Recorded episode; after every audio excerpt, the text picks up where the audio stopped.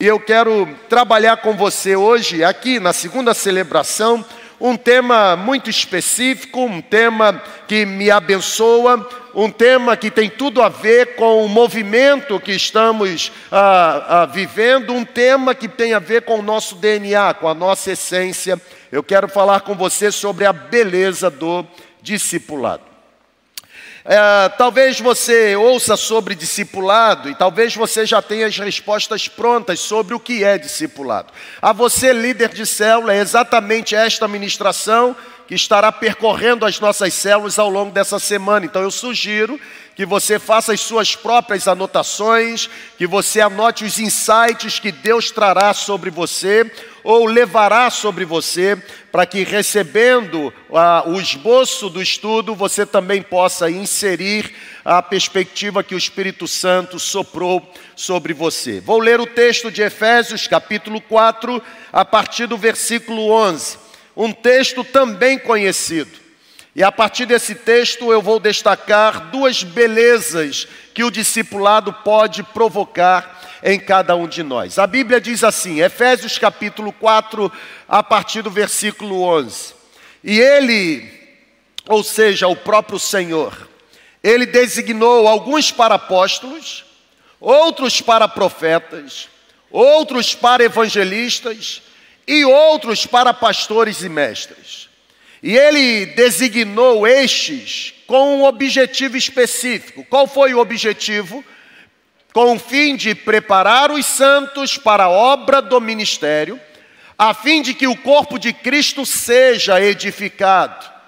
E essa edificação deve acontecer até que todos cheguemos à unidade da fé e do conhecimento do Filho de Deus e cheguemos à idade adulta, à maturidade, atingindo a medida da plenitude de Cristo, o propósito é que não sejamos mais como crianças, levados de um lado para o outro pelas ondas, ou seja, que não sejamos mais infantis na caminhada espiritual, que nos tornemos mesmo pessoas adultas na fé, que não sejamos jogados para cá e para lá por todo vento de doutrina e pela astúcia e esperteza de homens que induzem ao erro, antes, seguindo a verdade em amor, cresçamos em tudo naquele que é a cabeça, a saber, Cristo Jesus. Você pode reagir aí, irmão?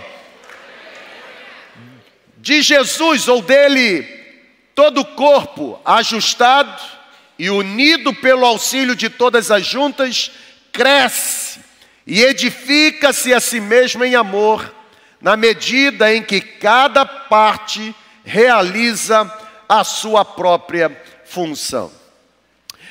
Uma das formas mais extraordinárias, que na minha opinião, uma das formas mais extraordinárias de causarmos impacto no futuro de uma pessoa é exatamente influenciando essa pessoa positivamente a seguir Jesus. Não existe forma melhor de marcar a vida de alguém senão compartilhando com ele a esperança que habita em nós. Eu tenho dito para mim mesmo que uma das formas mais eficazes, uma das formas mais perfeitas, uma das formas mais extraordinárias de persuadirmos pessoas a garantirem um futuro promissor é exatamente influenciando essas pessoas a seguirem Jesus. Na vida cristã, não existe melhor forma de influenciarmos pessoas senão através de relacionamento saudável. Na vida cristã, Relacionamento faz parte do dia a dia, até porque vida cristã é uma vida de relacionamento. Eu sempre digo aqui nessa plataforma que na vida cristã o nós é mais poderoso do que o eu. Na vida cristã, o eu solitário precisa ser substituído pelo nós solidário. Na vida cristã, ninguém anda sozinho, até porque conceito bíblico de vida cristã não é vida individual, mas é vida coletiva. O verbo ah, na conjugação divina, ele nunca será ou será apresentado ou se dará a conhecer na, pessoa, na primeira pessoa do singular, mas o verbo na mentalidade divina sempre deve ser apresentado na primeira pessoa do plural. É exatamente o que Paulo está dizendo aqui nessa perícope. Paulo diz que dele, do Senhor Jesus, todas as partes todos os membros se tornam membros bem ajustados. Nós formamos um corpo. Eu não sou o corpo sozinho, eu faço parte de um corpo. O corpo tem a ver com você também. Eu só me sinto completamente realizado se você que está conectado neste corpo cumprir bem a função para a qual você foi destinado. Discipulado é um conceito bíblico. Relacionamento na Bíblia se chama discipulado. Discipulado é um conceito bíblico que pode ser encontrado tanto no Antigo como também no Novo Testamento. Discipulado tem a ver com a mentalidade divina. Por exemplo, a prática do discipulado, ela pode ser vista nas páginas da Bíblia através do relacionamento de Moisés com Josué. Ô irmão, você está aqui comigo? Diga amém. A prática do discipulado na Bíblia pode ser vista através desse relacionamento de Moisés com Josué. A prática do discipulado na Bíblia pode ser vista e enxergada também na história de Noemi com Ruth, na transição profética de Elias para Eliseu. A prática do discipulado na Bíblia pode ser vista a partir do relacionamento de Jesus com seus próprios discípulos. A prática do discipulado na Bíblia pode ser vista na caminhada de Paulo com Barnabé, como também no cuidado do apóstolo Paulo com seu filho na fé, o jovem pastor chamado Timóteo. Falar de discipulado é falar de um assunto extremamente bíblico. E talvez você esteja lendo aí a sua Bíblia e tentando entender, mas onde está o conceito de discipulado no texto que nós lemos? Efésios capítulo 4, a partir do versículo 11. Ô irmão, dá um glória a Deus aí, irmão. Esse eu gosto. Aleluia. Você sabe que tem que ter esse charme, né? Aleluia. É. E tem que ter também o. Né? Tem que chupar cana. Efésios capítulo 4, a partir do versículo 11. Texto que nós lemos. A Bíblia está apresentando quatro categorias de capacitações espirituais. Na verdade, quando a gente estuda teologia, a gente designa ou a gente estigmatiza ou a gente identifica esses quatro dons ou essas quatro capacitações aqui no texto como dons ministeriais. Paulo está dizendo o seguinte: Deus designou uns para apóstolos, não foram todos. Ele designou outros para profetas, também não foram todos. Ele ainda designou alguns para evangelistas. E ele designou outros para pastores mestres. Interessante. Apóstolos, profetas, evangelistas, pastores mestres. Pastor mestre está no mesmo bloco. Talvez porque todo pastor exerce a arte de ensinar na pregação da palavra. Pastorear também é cuidado, pastorear também é ensino. E Paulo não apenas destaca as quatro categorias, as quatro capacitações espirituais, mas olha para cá, por favor, segundo o ensinamento do apóstolo Paulo, esses dons ministeriais, eles foram distribuídos com uma finalidade específica. A lógica dos dons espirituais é sensacional. Os dons espirituais não são dados para que eu me sinta ultra, mega, super espiritual. Na verdade, dons espirituais eu não recebo para me sentir superior a. Pelo contrário, quanto mais dons espirituais eu recebo, mais deve ser a minha disposição em servir. A quem muito é dado, muito é cobrado. E Paulo está dizendo o seguinte: Deus designou uns para apóstolos, outros para profetas, outros para evangelistas e outros para pastores mestres. Com que finalidade? Ele diz: com a finalidade de preparar os santos para a obra do ministério, para que o corpo de Cristo seja edificado. Olha para cá, por favor, irmão, de forma bem didática. Deus me fez apóstolo ou profeta ou evangelista ou pastor mestre, com a finalidade que eu me, me utilize dessa capacitação para edificar você, a fim de que você, edificado, possa tocar em pessoas e produzir glória para o nome de Jesus. É essa dinâmica que Paulo está falando. Agora eu pergunto: se a finalidade dos dons concedidos é edificar os santos para a obra do ministério, como edificar sem discipulado? Só se edifica através de relacionamento. O discipulado está completamente presente no texto. Olhar para este versículo é entender que discipulado, de acordo com a compreensão do apóstolo Paulo, é aperfeiçoar os santos para desempenhar algum tipo de serviço. Ô irmão, no reino de Deus, existem serviços que só serão realizados por mim. Como no reino de Deus existem serviços que só serão realizados por você. Eu, por exemplo, posso vir para esse teclado e eu posso tocar esse teclado. E o meu irmão Elias, que esteve tocando até então, achar que ele foi substituído. Eu posso substituir a função de tocar, mas jamais irei substituir a essência do instrumentista.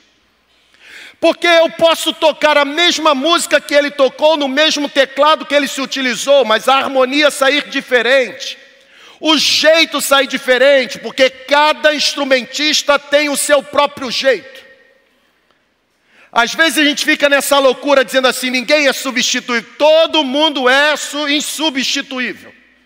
A gente substitui a função, a pessoa não tem como, você é único. Deus fez você de forma única, não existe ninguém como você.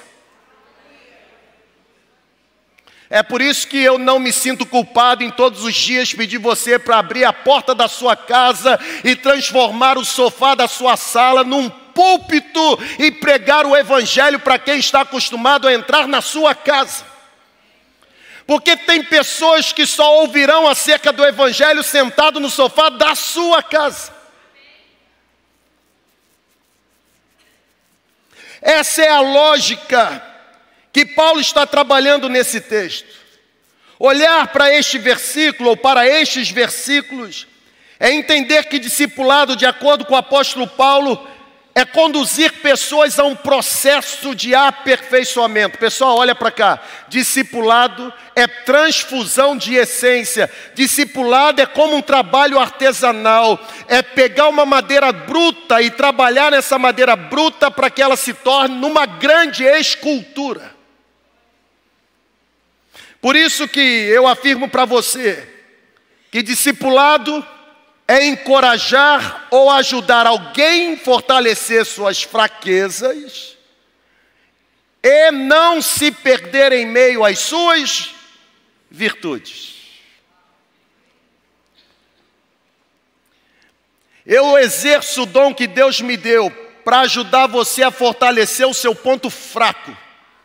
Não ser derrotado pela sua fraqueza, mas eu me utilizo do dom que Deus me deu para também ajudar você a não se perder em meio às suas virtudes. Tem pessoas que não sabem lidar com o sucesso. Na verdade, existem pessoas que precisam lidar com a falta de elogios. São pessoas que têm vulnerabilidades, mas não se machucam tanto nas suas fraquezas como se perde em meio às suas virtudes. Virtude mal administrada transforma-se em orgulho.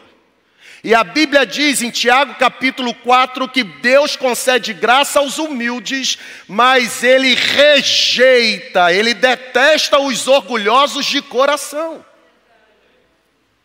Você está entendendo para onde o Espírito está nos conduzindo hoje, aqui na segunda celebração? Existe beleza no discipulado. Igreja é lugar de discipulado, igreja é lugar de relacionamento. Igreja é lugar de troca de essência. Igreja é lugar de um ferro afiar o outro ferro, de um companheiro fortalecer o outro companheiro. Igreja é lugar de um cobrir a retaguarda do outro. Igreja é lugar de levantar quem se que sente caído. Igreja é lugar de preservar quem está prestes a cair. Paulo diz que os dons são dados com a finalidade de aperfeiçoar. Aperfeiçoamento tem a ver com discipulado, porque discipulado é fazer parte do processo de desenvolvimento do outro. Ô irmão, olha para cá, vamos vibrar. Quando eu falo de discipulado, eu falo de algo que me lança para fora de mim.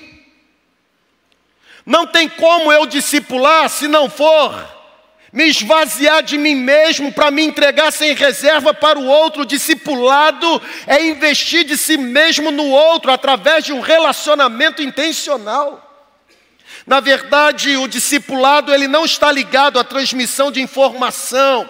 Discipulado está enraizado na formação do caráter. Olha para cá, por favor.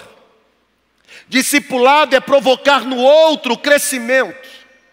Discipulado é conduzir o outro num processo de amadurecimento espiritual. É por isso que o apóstolo Paulo completa os versículos 13 e 14 dizendo: Porque os dons que recebo são para aperfeiçoar os santos para a obra do ministério, desse modo todos nós chegaremos a ser um na nossa fé e no nosso conhecimento do Filho de Deus, e olha o que ele diz, e assim seremos pessoas maduras alcançaremos a altura espiritual de Cristo, não viveremos na superfície, no raso, não seremos mais como crianças arrastados pelas ondas, empurrados por qualquer vento de ensinamento de pessoas falsas. Infelizmente, ainda persiste na mente de muitas pessoas, e talvez você seja uma delas o ensinamento equivocado, preste atenção nisso, por favor. Infelizmente, na mente de muitas pessoas está habitando o ensinamento equivocado de que o melhor meio de tornar alguém espiritualmente maduro é matriculando essa pessoa nos diversos cursos que são oferecidos sobre como adquirir maturidade espiritual. Ô irmão, preste atenção aqui no que eu estou falando, por favor. Não há nada de errado em matricular-se nos cursos, até porque nós oferecemos diversos cursos. Na verdade, nós encorajamos você a fazer os cursos. Não há nada de errado em você ser um aluno dedicado, mas a verdade é que crescimento espiritual raramente resulta de assimilação de informações. Eu vou repetir. Eu não estou dizendo que você não deva fazer os cursos. O que eu estou falando é que o seu caráter é lapidado não por causa dos cursos que você faz, mas por causa do investimento intencional que alguém faz através de relacionamento sincero com você. Preste atenção aqui. Se o nosso crescimento espiritual fosse resultado de assimilação de informações, nós já teríamos transformado o mundo há muito tempo, pela quantidade de livros que nós já publicamos. Tem livro para todo assunto, irmão. Tem livro para você se libertar da dor de cabeça em 30 segundos. Tem livro para você ficar rico com, sem fazer qualquer esforço. É, tem livro para tudo. Tem livro para você expulsar demônio, tem, tem livro para tudo, tem curso para tudo. E em meio a tanta publicação de literatura, continuamos ser uma geração analfabeta biblicamente. Em meio a tanta reprodução de assuntos essenciais, continuamos ser uma geração vazia de poder espiritual. Porque discipulado é muito mais do que receber informação acerca de pensar em discipulado, é acreditar que as pessoas não necessitam ter mais conhecimento tanto quanto necessitam ser mais conhecidas. Nada substitui o valor de um relacionamento pessoal. Você está aqui comigo, irmão? Nada substitui o toque. Nada substitui o calor humano. Nada substitui o olho no olho. Nada substitui o abraço. As pessoas não necessitam de mais conhecimentos tanto quanto necessitam ser mais conhecidas. Até porque nós não precisamos de mais regras para seguir. O que nós precisamos é de mais pessoas dispostas a nos ajudarem no processo de formação do caráter. Nós precisamos de alguém que acredite em nós. Nós precisamos de alguém que permaneça conosco. Nós precisamos de alguém que nos guie, nós precisamos de alguém que se torne um modelo de Cristo para a nossa caminhada. Sabe por quê? Porque as pessoas com quem convivemos, elas se esquecem rapidamente do que dizemos, mas raramente se esquecem do que fazemos. Elas não se lembram tanto dos nossos ensinamentos, mas elas se lembram da forma como nós nos doamos.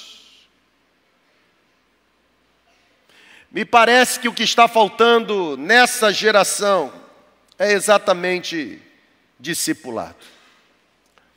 Quando eu estava preparando aqui essa ministração, eu encontrei a citação desse pesquisador, Albert Brandura, e ele diz o seguinte: a imitação é a forma de aprendizagem inconsciente de maior impacto na vida de um ser humano. Isso aqui me pegou, irmão. Você já se pegou copiando o jeito de andar de alguém que você admira?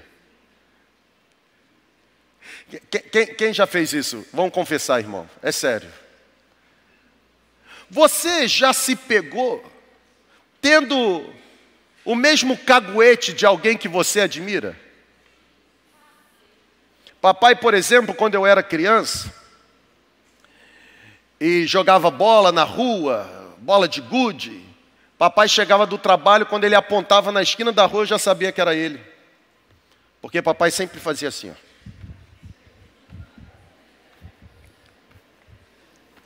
Tique-tique nervoso. Até hoje.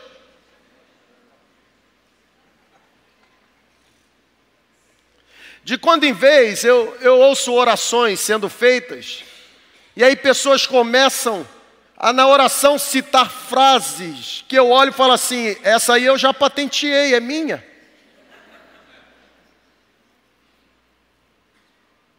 Eu me lembro que, logo que eu comecei o ministério, eu olhava um pastor pregando e eu admirava demais. Eu falo admirava porque hoje ele está fora do ministério e não prega mais.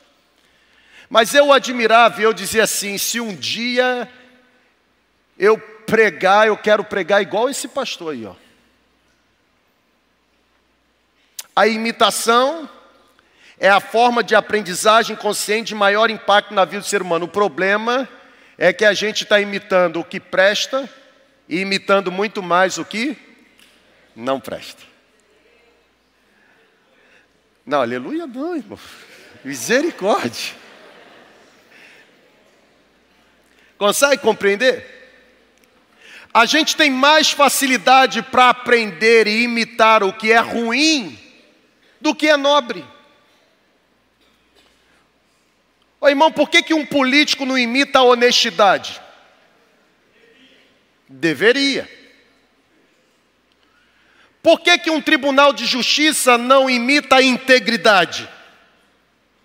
Deveria. Por que, que empresários não imitam honestidade parando de sonegar? Deveria. Mas porque existe a compreensão de que todo mundo faz, e porque todo mundo faz, eu também posso fazer. Ô irmão, o errado continua sendo errado para Deus, ainda que todo mundo faça. Pecado continua sendo pecado na Bíblia, ainda que todo mundo relativize.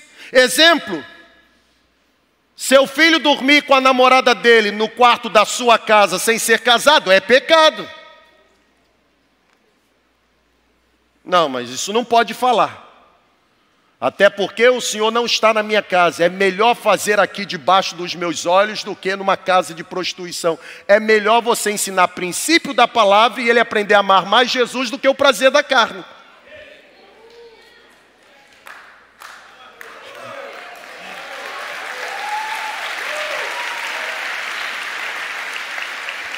É discipulado. Ô irmão, é discipulado. Nós estamos vivendo e sofrendo por falta de discipulado. Nós estamos compartilhando essência ruim. Água boa, quando passa por cano ruim, transmite efeitos nocivos à saúde. É por isso que a gente precisa deixar o cano por onde passa a palavra completamente purificado. O que eu estou dizendo, evangelho comunicado por pessoa ruim se torna nocivo.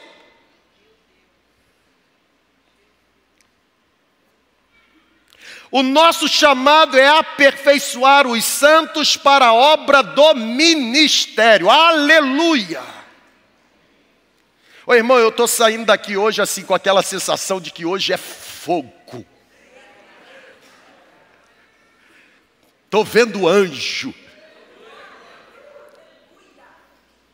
Porque palavra boa é palavra que tem capacidade de lapidar o nosso caráter. Ô irmão, Deus deseja nessa noite, nessa celebração, trabalhar em você para que amanhã, quando você acordar, você seja uma versão melhor do que foi hoje.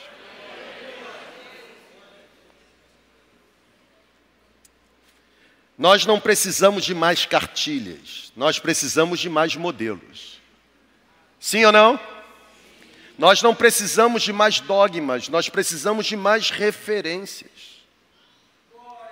Algumas pessoas me perguntam assim: quem é sua referência aqui no Brasil? Ô irmão, eu fico com uma dificuldade de falar.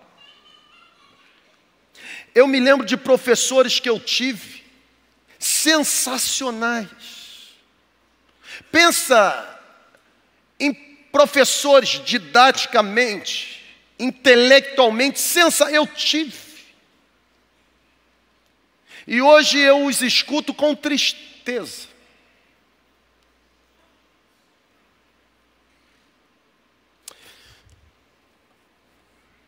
Nós precisamos de mais apoio. Nós precisamos de alguém que nos ajude a encontrar discernimento para não errarmos nas decisões.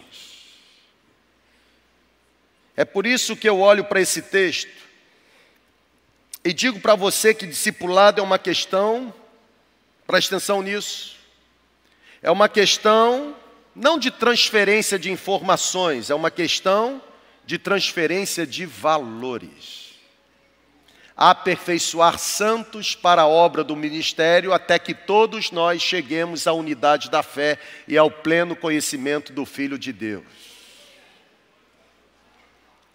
Discipulado é uma questão de caminhar com alguém. Discipulado significa auxiliar pessoas no seu processo de desenvolvimento. Discipulado é um relacionamento e não um item em nossa lista de afazeres no reino de Deus. Eu não discipulo por obrigação, eu discipulo por prazer. Agora é óbvio que discipular dói, irmão. Paulo, quando escreve a sua carta aos Gálatas, capítulo 4, versículo 19, Paulo diz assim: Eu me dou para vocês sentindo dores de parto, até que Cristo seja gerado em vocês. O que Paulo está dizendo? Discipulado dói. Mas chega um momento que você olha a criança e diz assim: valeu a pena.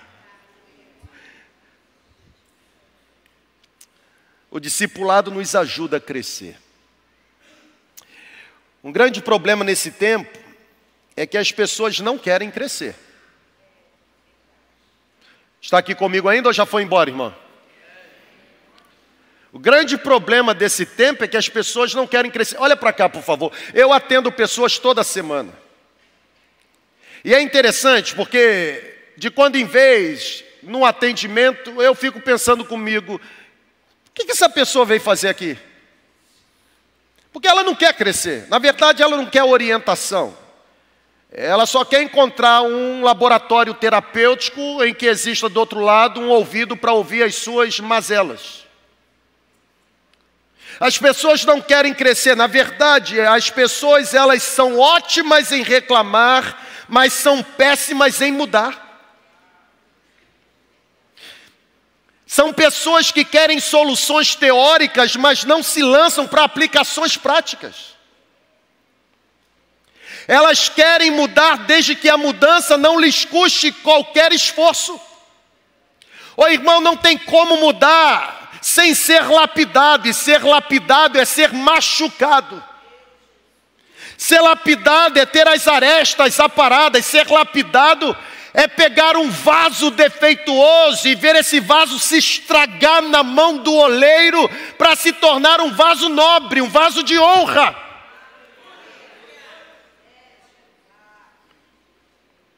O discipulado nos mantém humildes. Porque discipular biblicamente é aperfeiçoar santos para o serviço no reino de Deus. Eu, enquanto estava aqui, me veio uma frase na memória.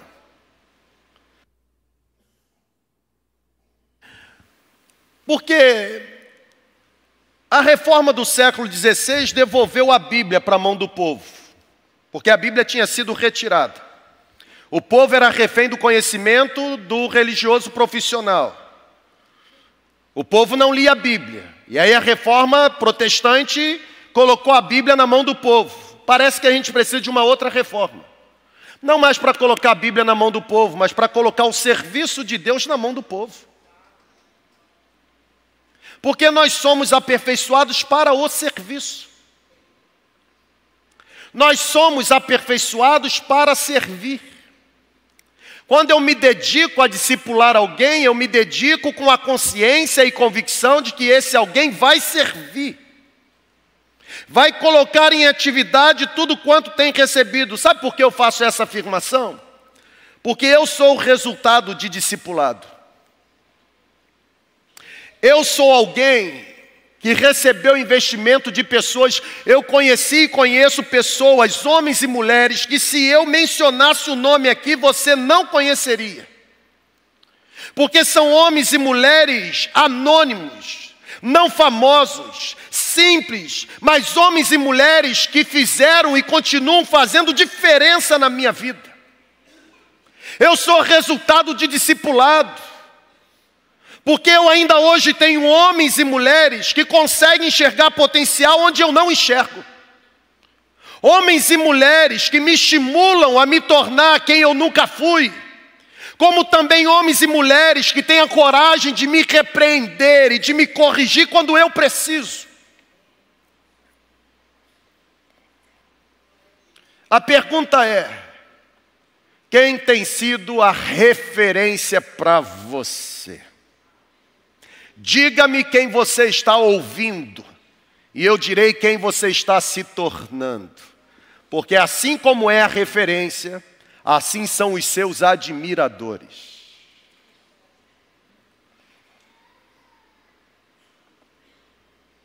Quero fazer duas, dois destaques, duas belezas provocadas pelo discipulado. Primeiro lugar, De acordo com o texto bíblico, o discipulado gera unidade. Porque olha para cá, por favor. Paulo no texto que nós lemos, ele afirma que o discipulado ele gera unidade e a unidade desemboca em crescimento e edificação por quê? Porque cada parte do corpo começa a realizar a sua própria função. É o que ele diz no versículo 16. Ele faz com que o corpo todo fique bem ajustado e todas as partes fiquem ligadas entre si por meio da união de todas elas. E assim cada parte funciona bem e todo o corpo cresce e se desenvolve por meio do amor. Bem disse o grande sábio que a vida é muito curta para aprendermos tudo sozinhos. Quando eu começo a conversar com pessoas e percebo altivez, arrogância, prepotência, eu chego à conclusão de que essa pessoa nunca foi discipulada. Porque gente discipulada é gente que recebe confrontação com a própria natureza. Gente discipulada é gente que consegue se enxergar de forma honesta, é gente que admite que não tem resposta para todas as questões, é gente que admite que pode estar errado em alguma percepção. Pessoal, olha para cá, por favor. A vida é muito curta para aprendermos tudo sozinhos, discipulado é sinônimo de amizade, de parceria, de companheirismo. Nós necessitamos uns dos outros. Deus deu uns para apóstolos, outros para profetas, outros para evangelistas e outros pastores mestres. Eu pergunto para vocês: quais destas quatro características ou categorias são as mais importantes? Ou qual dentre as quatro se torna a mais importante? Ô irmão, é uma pergunta. É para responder. Deus deu um para apóstolos, outros para profetas, outros para evangelistas e outros para pastores mestres. Abra um parêntese, só para ensinar. Assim como feminino de varão não é varã, é varoa. Assim também feminino de profeta não é profeta, é profetiza.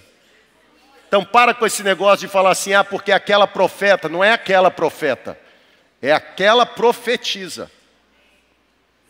Você fica ouvindo, fica repetindo, está falando besteira. Um dicionário ajuda. Hum. Deus deu um para apóstolo. Ah, outra coisa. Semana que vem tem café conexão. Por que você está no café conexão, minha irmã? Porque eu quero ser membro da igreja. Não existe membra. É membro. A orelha é feminina, mas a orelha é um membro do meu corpo. Não é membra. Fala, irmã. Não é membra. Fala, irmã. Não é membra. É membro. Isso. Enem está chegando, não é verdade? Deus deu um para apóstolos, outros para profetas, outros para evangelistas, outros pastor e mestre. A pergunta é: qual dos quatro é mais importante? Todos são importantes. E se todos são importantes, porque hoje a gente fica disputando título e rótulo, gente?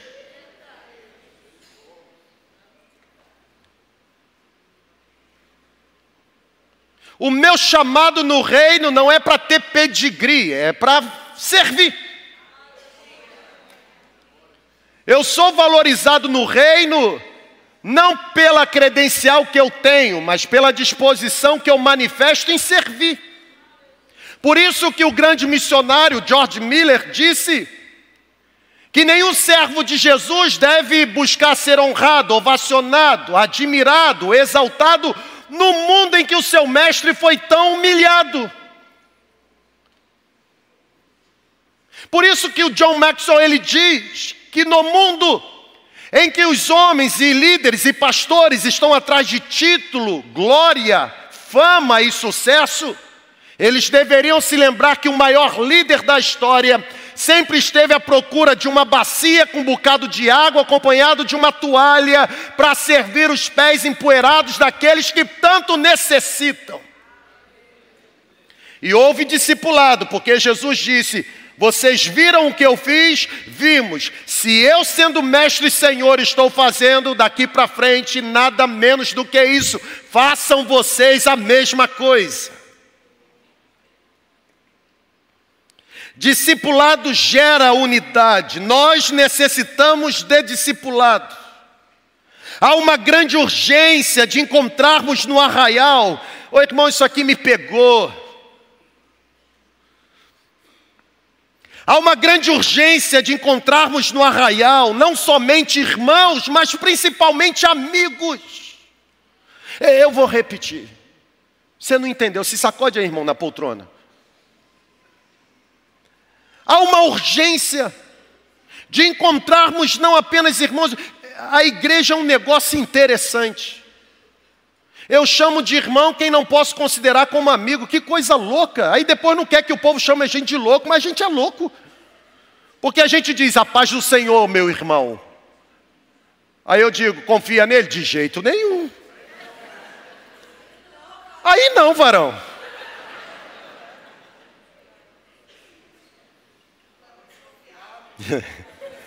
que varão desconfiado. Verdade. Inseguro. Nós temos uma necessidade. Ô irmão, nós temos a necessidade de encontrar não apenas irmãos, mas principalmente amigos, mesmo sendo filho único. Eu me tornei filho único com três anos de idade. 1983, meu irmão faleceu, Leandro. Eu tinha três anos de idade e ele nove anos, seis anos mais velho. E mesmo sendo filho único, eu posso afirmar com convicção mesmo não tendo um irmão biológico, eu posso afirmar com autoridade: nem todo irmão é um amigo, mas todo amigo se torna um irmão.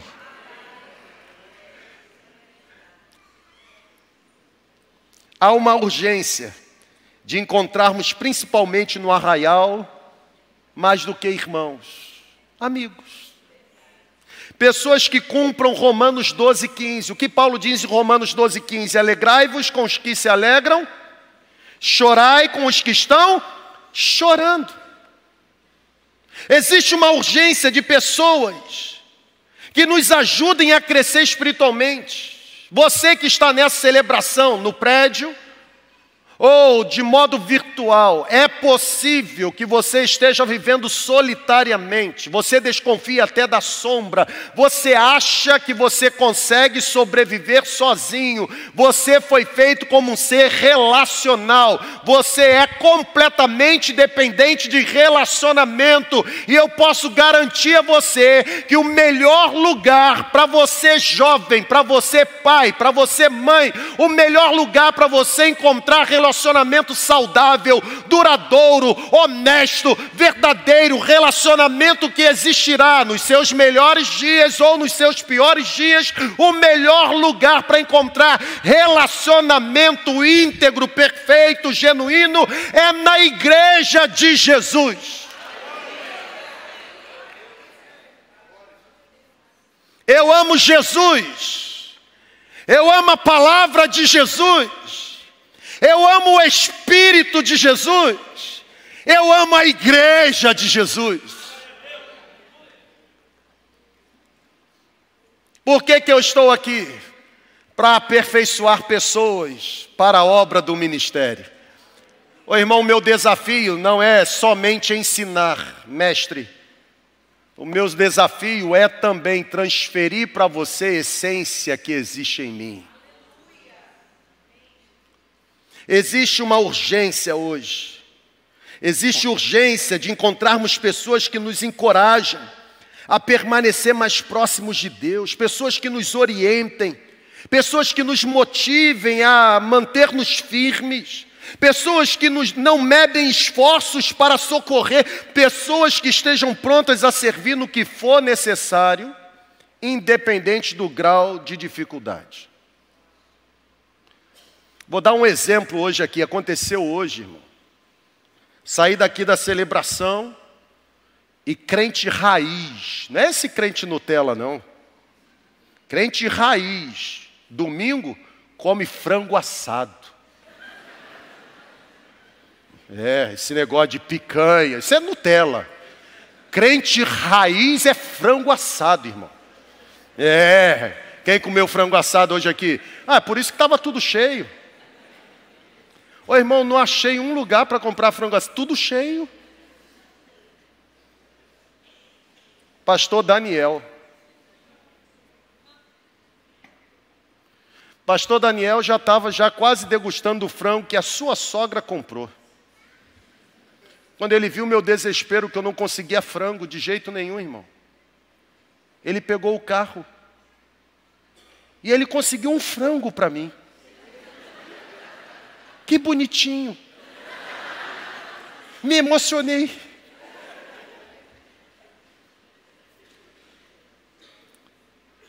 pequenas atitudes. Pequenas atitudes.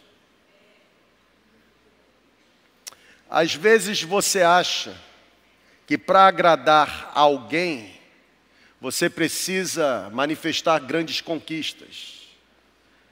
Davi teve muitas conquistas, mas foi completamente ausente na vida dos filhos. Na verdade, os filhos de Davi, eles poderiam ter o melhor videogame da época. Pega aí, irmão, Deus está falando. Eles poderiam estudar na melhor, no melhor colégio. Davi era rei. E é interessante que os filhos de Davi, problemáticos, né?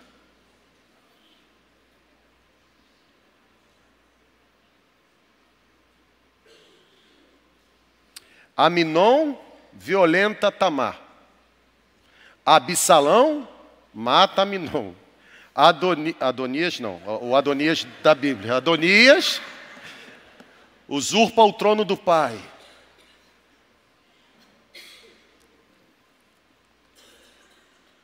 Davi poderia chegar em casa e dizer assim: vocês têm o melhor pai, eu dou tudo que vocês precisam, tudo que vocês querem, vocês têm iPhone 14 Pro Max, internet, vocês têm o melhor tênis, vocês têm motorista particular para levar, e o filho está olhando para Davi dizendo assim: eu tenho tudo isso, mas a única coisa que eu quero é um pai.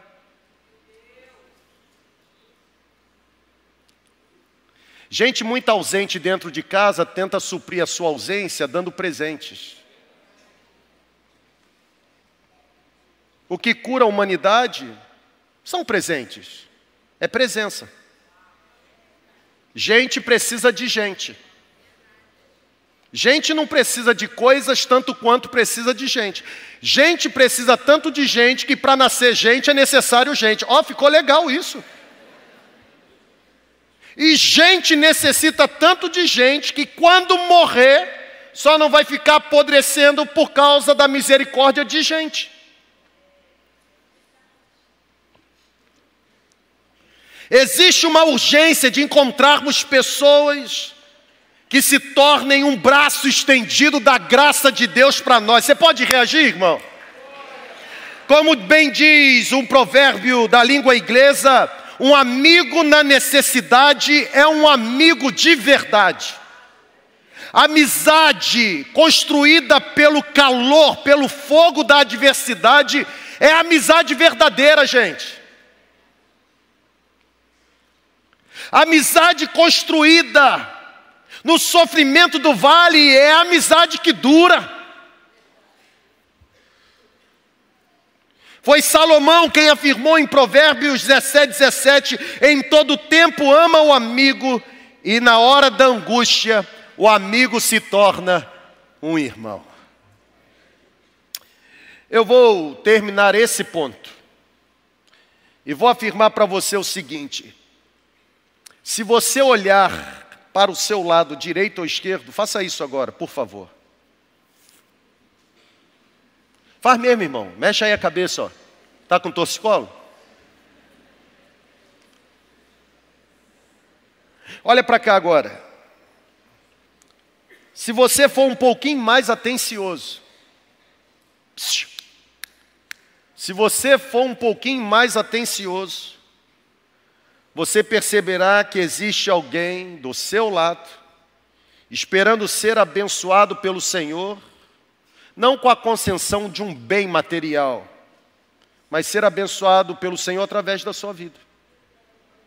E através da sua vida, não dando dinheiro para Ele, mas tem gente precisando ser abençoado aqui nessa hora por você, através de uma palavra amiga, uma palavra de encorajamento, através de um sorriso, através de um consolo, através de um abraço.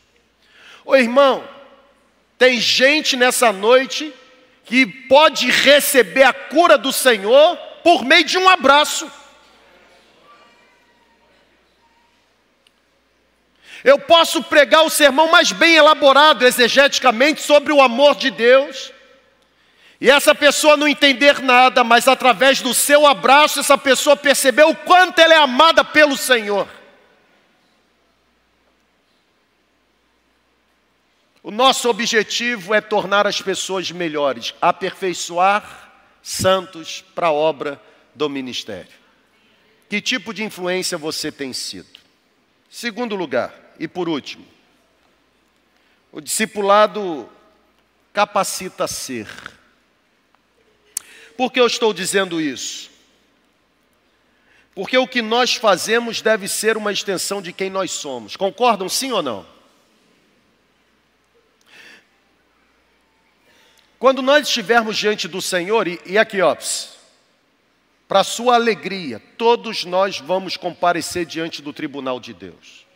É para sua alegria isso. Todos nós compareceremos diante do tribunal. Alguns para ouvirem a leitura do livro da vida,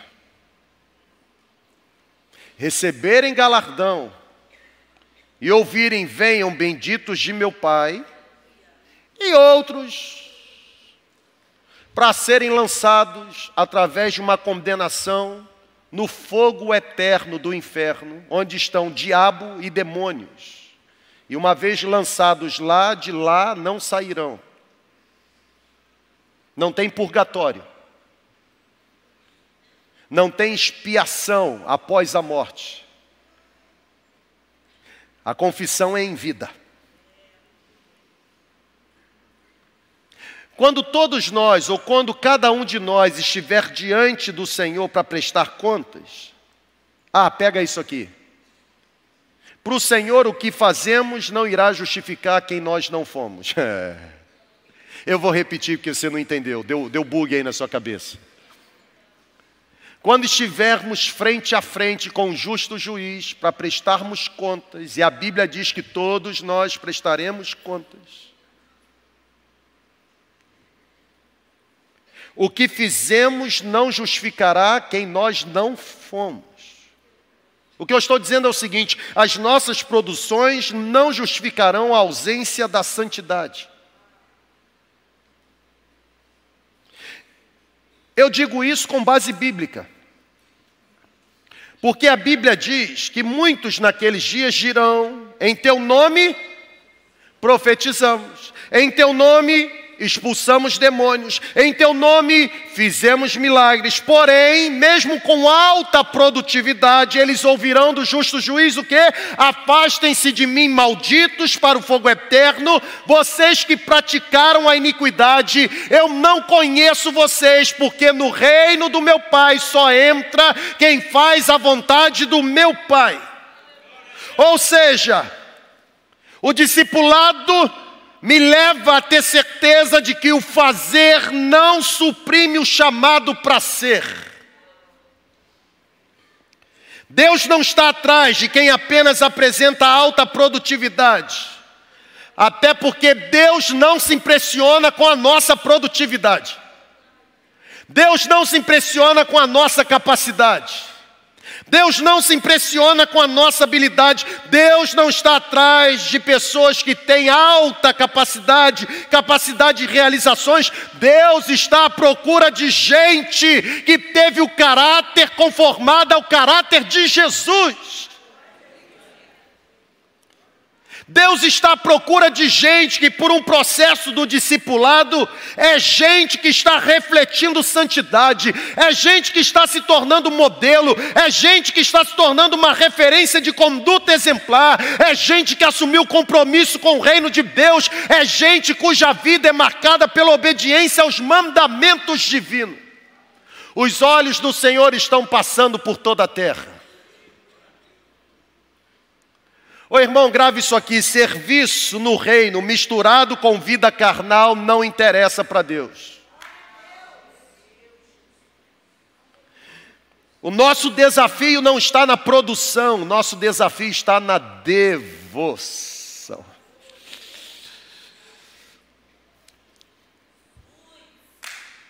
Nós somos chamados para sermos seguidores de Jesus, não apenas por fora, mas principalmente por dentro. A minha performance no palco não pode ser melhor do que a minha entrega no secreto. Lembre-se, lembre-se de Cristo estar menos interessado no nosso serviço e mais interessado na nossa vida. Ele está interessado na nossa saúde espiritual. Ele conhece o secreto da nossa vida. É por isso que ele não se impressiona com as construções que realizamos. É por isso que ele não se impressiona com os aplausos que recebemos. É por isso que ele não se impressiona com as teses que defendemos. É por isso que ele não se impressiona com os títulos que temos. É por isso que ele não se impressiona com os troféus que apresentamos. O carpinteiro de Nazaré olha diretamente para o nosso coração. Ele vasculha a nossa alma e é exatamente nesse ponto que ele nos encontra, fiéis ou infiéis. Termino. Vamos ficar em pé. Por favor. Você que está no virtual, fica em pé também, irmão. E porque você está no virtual, fica em pé e dê três pulinhos. Agora, três passos para a direita, três passos para a esquerda. Você que está no virtual. Agora dá uma volta. Isso. E na semana que vem, vem aqui para o prédio.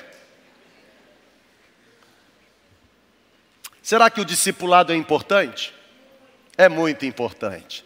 Tem beleza no discipulado? Óbvio que tem beleza. Para que que Deus me capacitou com dons espirituais? Para que através dos dons espirituais eu possa tocar na sua vida, a fim de encorajar você a ser mais semelhante a Jesus. A minha conclusão é óbvia. A conclusão que eu trago para mim e para você é a seguinte: olha para cá, por favor. Ser discipulado por quem é discipulado por Deus traz segurança. Eu vou repetir, eu esperava que você fosse vibrar. Eu, eu até imaginei em casa, irmão. Eu falei para mim mesmo: quando eu chegar nesse ponto, eu vou me arrepiar com o brado que o povo vai dar. Sabe por que a nossa comunidade tem crescido? Porque Deus tem nos dado pessoas para nos discipularem pessoas que são discipuladas pelo Senhor.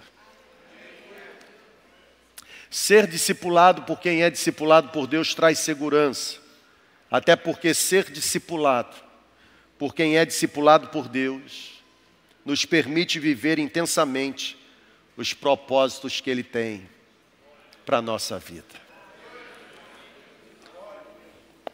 Todos nós que estamos nesta celebração, recebemos algum tipo de capacitação espiritual. Óbvio que a Bíblia apresentou quatro. A Bíblia apresentou aqueles que foram ou receberam o privilégio, a dádiva, a graça, o favor, o dom de serem apóstolos, enviados. A expressão original, quando fala sobre apostolóis, tem o sentido de envio. Deus designou alguns para serem enviados apóstolos, designou outros para serem profetas, designou outros para serem evangelistas, designou outros para serem pastores mestres. Mas qual a finalidade de Deus ter colocado uma qualidade espiritual em você? Não é para você apenas se auto-edificar, mas é para que você se lance para fora de você utilizando-se do que Deus te deu para tocar em pessoas, lapidando o caráter dessas pessoas, para que elas sejam semelhantes a Jesus. A pergunta é: quem tem sido a sua referência? É a primeira pergunta. E a segunda pergunta é: a partir de quem tem sido a sua referência? Que tipo de referência você tem se tornado? A minha oração, e oração sincera, é que eu e você saiamos aqui deste encontro, nutrindo no coração e na mente o desejo de impactarmos positivamente as pessoas com o Evangelho de Jesus. Termino com a citação de Paul Maia. Paul Maia foi mentor espiritual do John Maxwell. E eu sempre utilizo essa situação, essa citação, quando eu estou assim num cenário fúnebre, velando o corpo. Paul Maier, no seu livro, ele diz que todos nós, no final da vida, deixaremos pelo menos três coisas. Todos nós, no final da vida, deixaremos pensamentos, deixaremos troféus e não troféis, e deixaremos legado. Quais são as três coisas que todos nós possivelmente deixaremos no final da vida? Pensamentos, troféus, legado. Paul Maier diz que pensamentos são memórias que os outros têm a respeito da nossa vida. Quem vive a vida e no final da vida deixa apenas pensamentos, memórias, corre o risco de ser esquecido rapidinho, porque memórias são esquecidas, memórias são apagadas. Mas existem aquelas pessoas que deixarão troféus. Pomayer diz que troféus são registros das nossas conquistas. Eu que fiz, eu que produzi, isso aqui tem a minha digital. Isso aqui aconteceu por minha causa. Só que o Paul Maier diz que quem só deixa troféus no final da vida, com o passar das gerações, com certeza se levantará alguém que fará coisas maiores que você fez e se tornará mais importante do que você foi. E aí você vai ficar esquecido. Mas Paul Maier diz o seguinte: o objetivo principal não é apenas deixar memórias, e muito, e muito menos registros das nossas conquistas. O objetivo principal é deixar legado. Porque legado não tem a ver com o que você faz, legado tem a ver com quem você é. Legado não é algo externo que você produziu, legado é a essência que você possui. Por isso que a Bíblia diz, na galeria dos heróis da fé, Hebreus capítulo 11, que Abel, mesmo estando morto, continua falando. Porque Abel não deixou apenas memórias. Abel não deixou apenas troféus. Abel deixou legado. A pergunta derradeira: quais são as marcas que você está deixando nos outros a partir da vida que você está vivendo. A sua vida precisa tocar em alguém. A sua vida precisa reproduzir a essência de Deus em alguém. Concluo mesmo, orando, para que haja sobre nós nessa noite um batismo de integridade, um batismo de santidade, um batismo de responsabilidade, um batismo de entrega um batismo de doação, um batismo de abnegação, um batismo de renúncia. Que haja em nós uma decisão nessa noite de sermos os instrumentos mais afiados a serem usados pelas mãos divinas, a fim de que pessoas não apenas recebam mensagem, informações acerca do Evangelho, mas a partir das informações têm o seu caráter conformado, transformado e se tornem também expressões do caráter de Jesus nessa terra. Deus abençoe você.